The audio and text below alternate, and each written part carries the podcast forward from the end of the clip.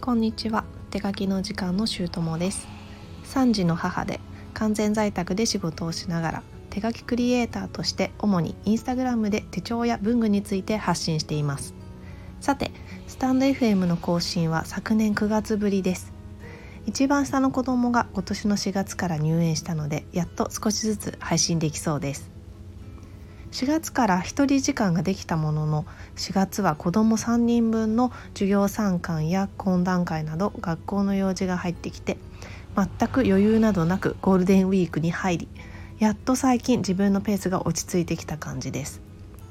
最近気づいたんですが私にとって土日祝日とかゴールデンウィークとかって私のお休みにならないんですよね。夫は何かと出かけたがるし家では子供たちが賑やかだしゴールデンウィークが明けてやっと私がゆっくり休める時間が取れるようになりました。と言っても家事もあるし在宅での仕事もあるので一日中何もしないとかはないんですが誰の声もしない静かなリビングで自分のやりたいことを自分のペースでできるってだけで心穏やかです。